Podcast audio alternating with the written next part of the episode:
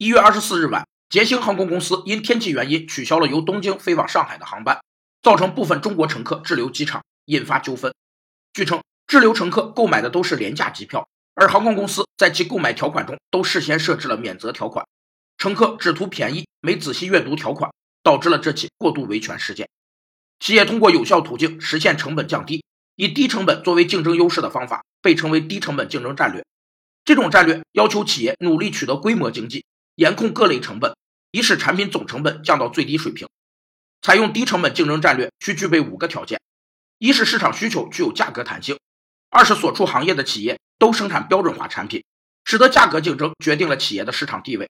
三是实现产品差异化的途径很少；四是客户大多以相同的方式使用产品；五是客户改变卖家时不发生转换成本，于是特别倾向于购买价格最优惠的产品。这起事件再次告诉我们，便宜就是没好货。